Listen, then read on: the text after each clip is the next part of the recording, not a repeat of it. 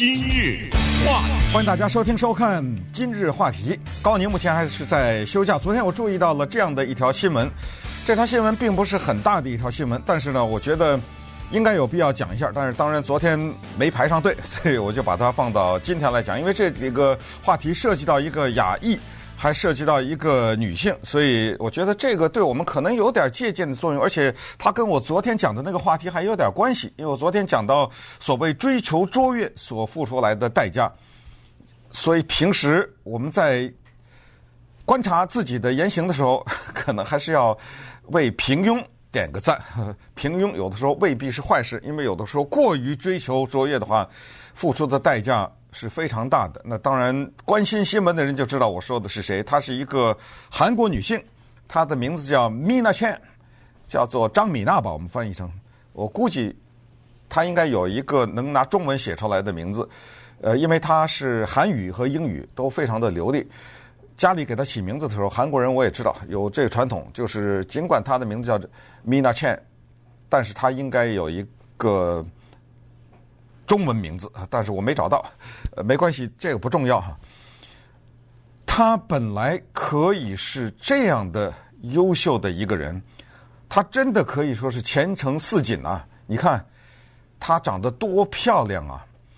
你看他多么年轻啊，三十岁出头啊，好像三十五岁左右吧，能够在美国国务院任这么高的职务，那肯定是算是年轻有为了。他有很多的优势啊，他是少数族裔，他代表着我们亚裔，他叫 Mina Chan，人家老美也不知道他是哪国家的人，反正就知道他是个东方人。同时呢，他又是女性，又在共和党的总统任内，他又在国务院里面任一个蛮高级的职务，下面管着一些人，管着个六百多万美元的预算，这一切。都意味着他以后前途无量啊！但是在昨天以后，他所有的这铺垫全部的轰然倒塌了，全部的就化为乌有。我也不知道他以后还能干什么。昨天在网上到处都可以看到他的那一张非常的对称和漂亮的脸庞，在美国的《时代》杂志的封面上面。这就是咱们今天要讲的故事的开始。就是这个人呢，他撒谎了。他不是撒了一个谎，他也不是撒了两个谎，他撒了很多的谎。这些谎言后来被一一的给揭穿了，他也就黯然的从美国的政界就消失了。也许，同时我也希望他能够吸取教训。以后再从什么一个角度再杀回来，然后彻底的反省自己的过去所作所为。但是我觉得有点悬。我后来看了他的一些经历，看了他的一些照片，我觉得有点问题哈。他本来是一个，我也不能说是歌星，是一个唱歌的。那么后来呢，他。跟一个慈善机构有关系，他成立了一个慈善机构，叫 Linking the World，就是将世界联系起来。然后在这个慈善机构的名下呢，他去了一些国家。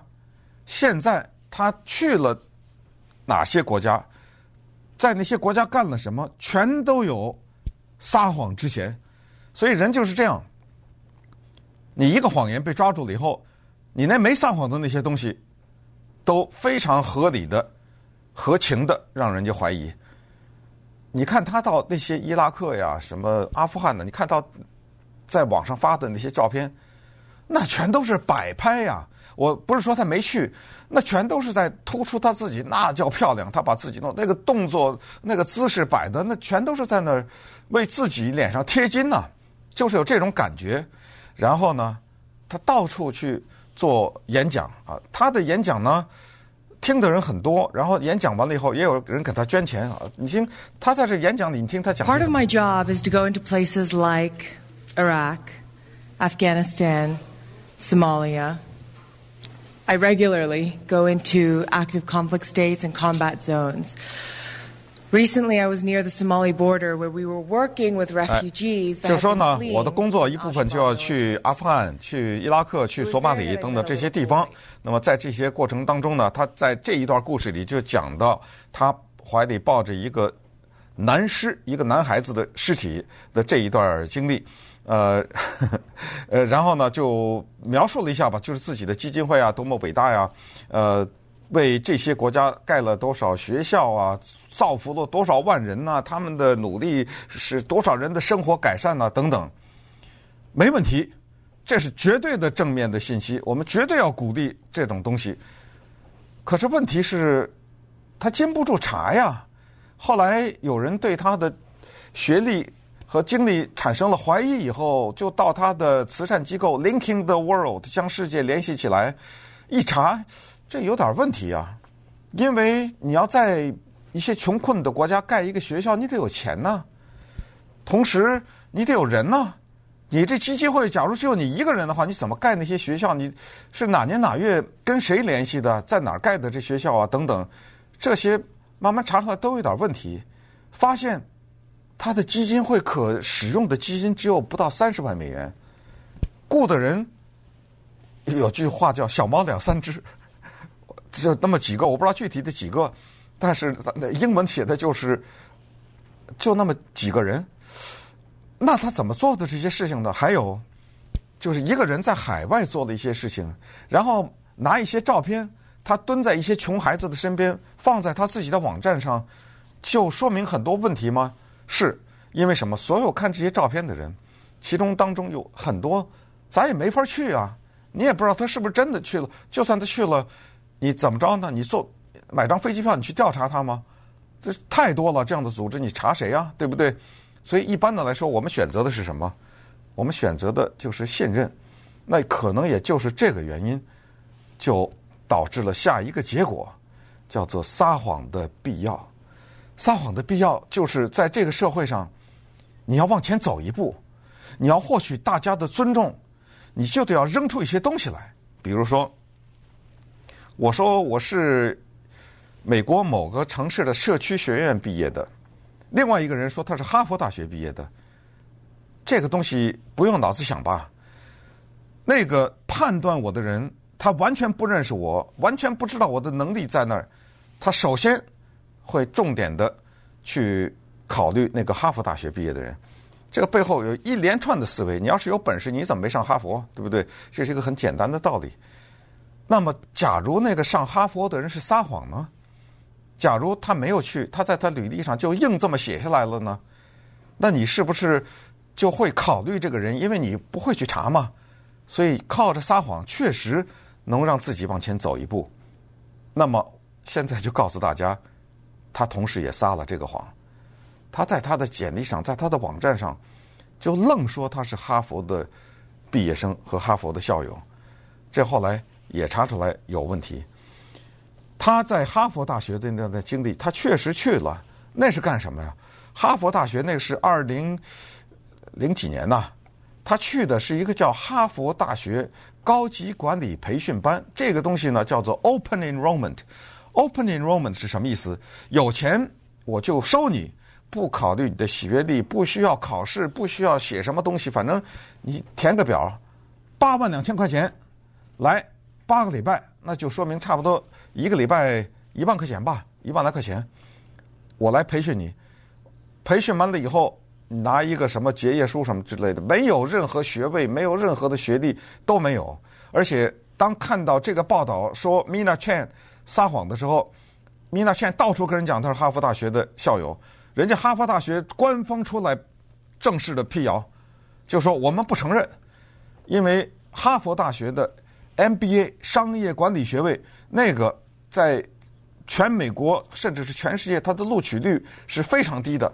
呃，这个人没有资格说自己是哈佛的校友，因为这样说的话，说实话，你就算你不是百分之百的撒谎，就算你灌水的话，那人家的真正的 MBA 的那些人，他也不干呢，对不对？我们这些人经过这么多年的努力，经过考试，经过自己的个人的奋斗。怎么就跟你就变成一样的哈佛的校友呢？所以这个东西呢，也是一个撒谎。这还不算，还玩了一个《时代》杂志的封面，他的胆子好大呀！《时代》杂志的封面，他敢放到他的网上，放到网上也就算了，《时代》杂志的封面，他还敢在全美国的一个电视频道上面和网上，他到处的宣传。那么现在就是大家看到的，他那个漂漂亮亮的《时代》杂志的封面，这张照片肯定是在背后做了大量的我们叫修版啊，就是 Photoshop，确实是很漂亮，而且他这张脸非常的对称。呃，简直是让人觉得，呃，特别的惊艳的那么一种感觉。但是，当我们知道了这张照片背后的故事的时候，他怎么显得那么难看呢？那稍等，我们再看看这是怎么回事今日话题，其实这个故事给我的震撼还有另外一个原因，就是我觉得他是亚裔。我知道，呃，在这个国家呢，我们是少数族裔。这种时候呢。我们的每一个成就，其实对整体的族裔都是有帮助的。当然，这说起来呢，有点儿不太嗯公平，就好像把一个族裔的重担扔到一些个人的身上。我们的亚洲人。要在体育方面超过人家，要出一些体育明星；在艺术方面，我们要出一些知名的导演。然后呢，法律方面，我们要出一些优秀的法官。最后呢，我们最好能出一个总统候选人，像 Andrew Yang 啊什么这种，给我们脸上啊增点光，看看我们也都可以。但是从另一个角度讲呢，我们也确实真的是挺不公平的，对这些人。其实抛开族裔不算，人家就是个个人嘛。他的个人奋斗取得的什么成就，没有必要肩负着整个一个族裔的重担。但谁让我们是少数族裔？谁让我们在这个国家生活？谁让我们受过歧视呢？那反过来讲，当我们的每一次公开的失败，就是这种甚至是不光彩的行为、撒谎什么的，我们也挺介意的。尽管说实话，在这种时候，他也未必就代表亚裔。我的意思就是说，哦，原来你们亚洲人都撒谎啊？哎，他也不是这意思。所以我就是说，他两边都得适用。他成功的时候，如果咱也不要给他这个压力，说他代表我们；那他失败的时候也别代表。但咱不能说只是成功的时候代表，失败的时候就不代表。我说这意思就是说，这条新闻为什么引起我的注意，这是也是其中的一个原因。那刚才说到《时代周刊》，我觉得呢，他可能是这样。我分析他心理啊，就是他走上了一条呢，他自己觉得非常。顺理成章的，呃，一条道路，他认为这个道路如果持续的走下去，会把他带到某一个目的地。可是为了达到这个目的地呢，他走了一个捷径。其实他本来走一百米还是可以走到的，但是他把那五十米给减了，也就像打高尔夫球似的，打高尔夫球撒谎，他把他那个呃球的位置啊什么改了改。通过撒谎的方式提高自己的杆数，呃，他就采取这个方法。其中之一就是走大了。有的时候为了走捷径走大了，这种故事呢，其实我们的孩子听一听是有帮助的。因为有的时候这么多年的努力，有些可能甚至百分之九十的都是真的，但是最后那百分之十把那百分之九十全抵消了，对不对？你现在 Mina Chan 他在政界，他还怎么再找到任何的出路啊？没了，继续回去唱歌吧。还是怎么样？反正这个名誉，这张照片就永远跟着他了。这是发生的什么事儿呢？是他在一个组织啊，叫 Global Oval DNC 啊，就是民主党全国代表大会，它下面有一个机构叫做全球讨论会吧，我们就这么翻译。我不知道他这个 Oval 是代表的是什么。他在那上面呢，去发言和接受访问的时候，我们听一听哈。这个访问是怎么回事？看华语电视的朋友可以看到这个画面啊。Let's take a look at some pictures you brought with you of your work around the world. Okay, so here you are in Time Magazine. Congratulations. Let's tell me about this cover and how this came to be. Well, uh, we started using drone technology in disaster response, uh-huh. and so that was when the whole talk of how is technology being used to save lives in disaster response scenarios mm-hmm. are being used and. Um, I suppose I brought some attention to that. The UN has now adopted that, and many organizations are. Were you the first that. one to use drones? No, we weren't, but we were the first organization to be awarded an FAA exemption uh-huh. that allows us to fly drones in U.S. airspace. 啊，我把这一段放全的原因呢是这样的，就是 真的是只能叹一口气。你就看到他是一个人这么自然，他在讲一个谎言的时候是这么样的顺理成章， 然后呢，这么样的当仁不让啊！主持人问他说：“来，咱们看几张照片啊？因为之前有一段对话，我把它删掉了哈，没有必要播放。之前他们一来一往讲了一些话，然后这个主持人说：‘哎，咱们看一些照片吧。’你看，嘿，你上的《时代》杂志封面了。那我们也知道，《时代》杂志封面不是普通人能上的。”我们的这位张小姐呢，淡淡的一笑，挺谦虚的，把眼睛往下一低，哎，不好意思了啊，我接着说，我为什么会上到《时代》杂志周刊呢？是因为我用了无人机救灾这一个项目。他说我使用了这个项目以后呢，得到了他们的注意。他们是谁？《时代周刊》。所以嗯，挺不好意思，笑笑。干嘛呢？这是。哪有这件事情啊？他接下来又说：“他说，你知道吗？我们不是第一次，也不是第一家用无人机救灾的，但是我们是美国航空管理委员会批准的，在美国的领空使用无人机的第一家。这个也许是真的，这个现在没有人接出来。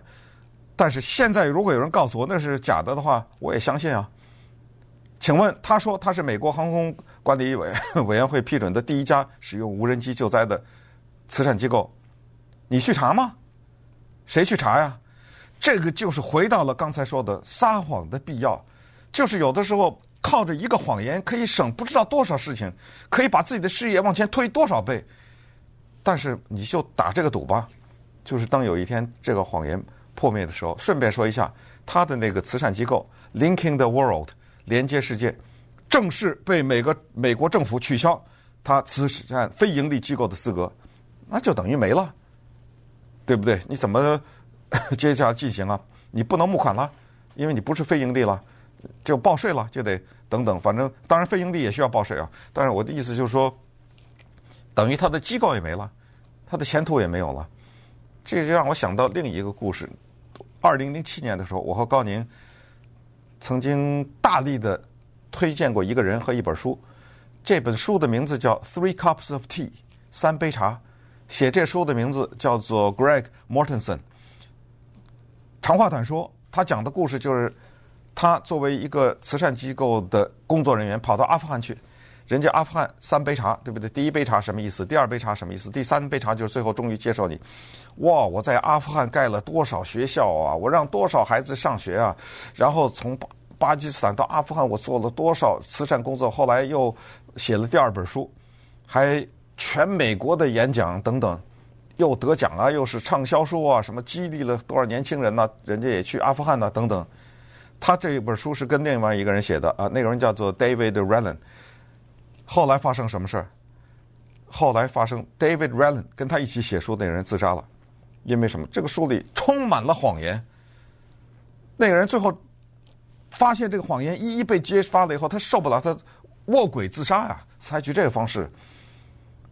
而这个 Greg Mortenson 也只好黯然的退出。他成立的这个基金会叫做 Central Asia Institute 中亚什么研究机构，也是号称是非盈利机构。后来查出来。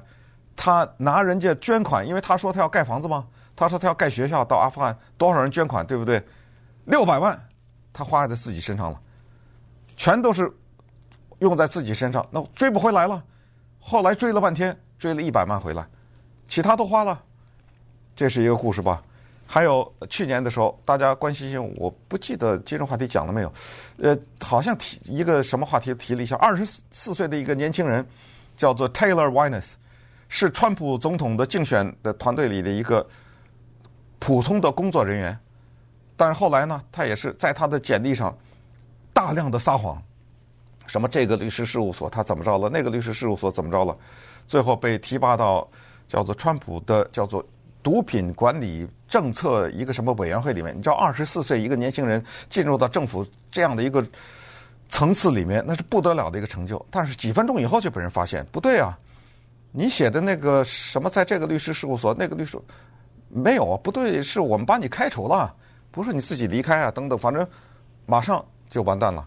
是《华盛顿邮报》，我记得把他这个接出来的，大概就工作了三天，就黯然退出，然后以在媒体上出席，到处的接受访问，道歉、忏悔，说希望说有一天他能够社会原谅他，他能够再回到正常的生活当中去。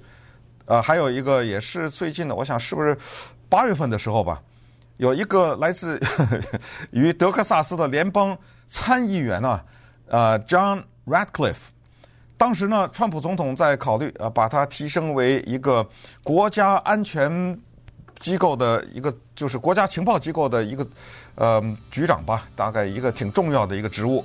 为什么呢？因为他说这个 Radcliffe 说啊。我在德克萨斯的时候，我最反对非法移民。我曾经一天之内抓了三百个非法移民，我自己啊，我亲自下去抓了三百个，可以，没问题。那媒体就查了，哎，对不起，请问这个不会忘吧？请问你是哪一天啊？告诉我们是哪年哪一天来来说一下。哦，没了。呃，最后的最后，川普总统之后说哦。谢谢媒体。什么叫谢谢媒体呢？是媒体给他揪出来了。他说：“以后我省钱了。”这川普总统说的。以后我省钱了，我所有要提名什么人，我都公布让媒体去帮我查就算了，我就省得再调查了。当然，这个有半开玩笑的成分。那回到米大倩，这个张米呢，他刚才说了，他呃什么又上《时代》封面杂志什么之类的，他还撒了个谎。他说在在民主党全国代表大会及共和党全票全民代表大会上都做过发言，你这是怎么敢开这种玩笑？